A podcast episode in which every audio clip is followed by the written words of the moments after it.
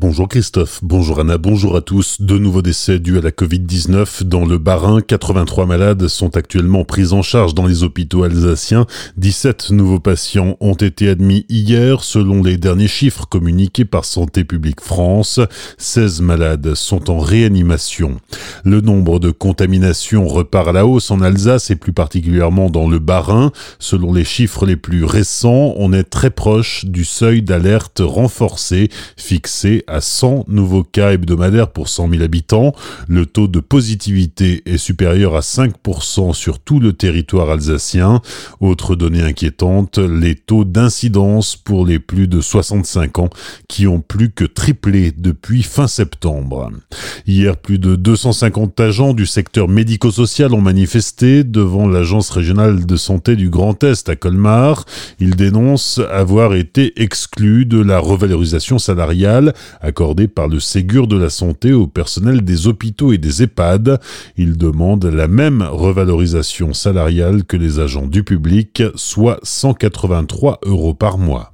Autre manifestation à Sainte-Marie-aux-Mines où une vingtaine de personnels du médico-social a défilé dans le centre-ville hier. Ils réclament eux aussi une revalorisation des salaires de 183 euros mensuels comme les soignants. Dans le contexte actuel, Frédéric Bierry et cinq autres présidents de conseils départementaux demandent le report des élections départementales. Le scrutin est prévu en mars prochain. Les élus disent ne pas vouloir revivre le déroulement chaotique des élections municipales, ni obtenir un aussi faible taux de participation des électeurs.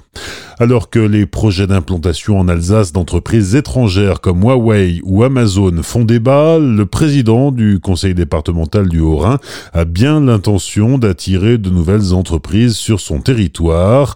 Avec la future collectivité européenne d'Alsace qui aura des compétences élargies, il espère que des projets transfrontaliers puissent voir le jour. Rémi Vite. Nous avons beaucoup d'actions transfrontalières qui doivent être menées. Au-delà des aspects linguistiques et autres, nous avons de actions et des investissements à réaliser entre nos deux pays, comme par exemple la voie ferrée euh, Colmar-Freiburg. Je crois que c'est le plus bel exemple d'investissement transfrontalier qui peut être mené et qui doit être mené. L'après Fessenheim va ouvrir aussi euh, la palette à beaucoup de projets possibles et imaginables en matière de transition écologique euh, et énergétique. Je crois que là aussi les Allemands sont prêts, sont, sont prêts à s'investir, sont prêts prêt à prendre euh, des actions dans cette démarche. Je crois que voilà, ce sont deux exemples concrets qui permettent de montrer qu'on est loin de devoir revenir à un repli sur soi, mais c'est davantage à une ouverture sur le voisin qui va être euh, de mise demain. Rémi Vite au micro de Pablo Desmar. Retrouvez l'intégralité de l'entretien sur notre site internet azur-fm.com dans la rubrique actualité régionale.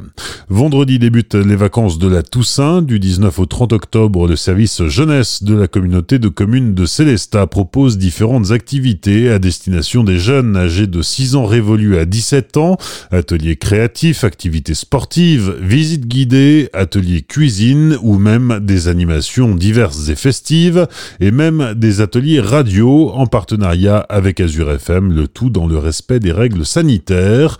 Pour découvrir le programme complet des différentes activités proposées, rendez-vous sur le site internet celesta.fr. Bonne matinée et belle journée sur Azure FM, voici la météo.